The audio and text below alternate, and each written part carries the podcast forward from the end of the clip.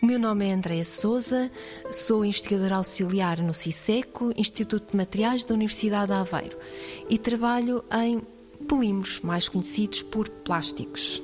O lixo plástico é um problema global e um dos plásticos mais utilizados a nível mundial é o PET, muito utilizado em garrafas de plástico, como por exemplo as garrafas de água.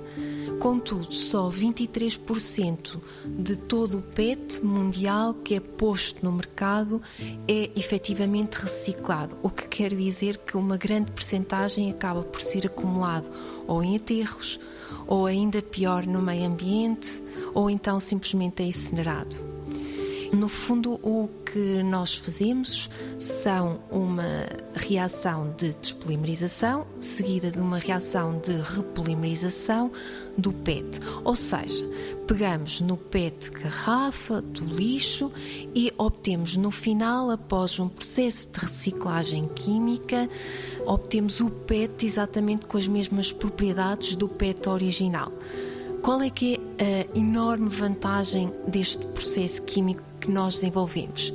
Nós conseguimos fazer o processo numa só etapa, sem processos intermediários de, de remoção de reagentes e que habitualmente é feito nos processos de reciclagem química, nós fizemos tudo de uma forma contínua, em que o PET lixo entra e sai uh, o PET plástico com as mesmas propriedades que teria o PET na sua origem.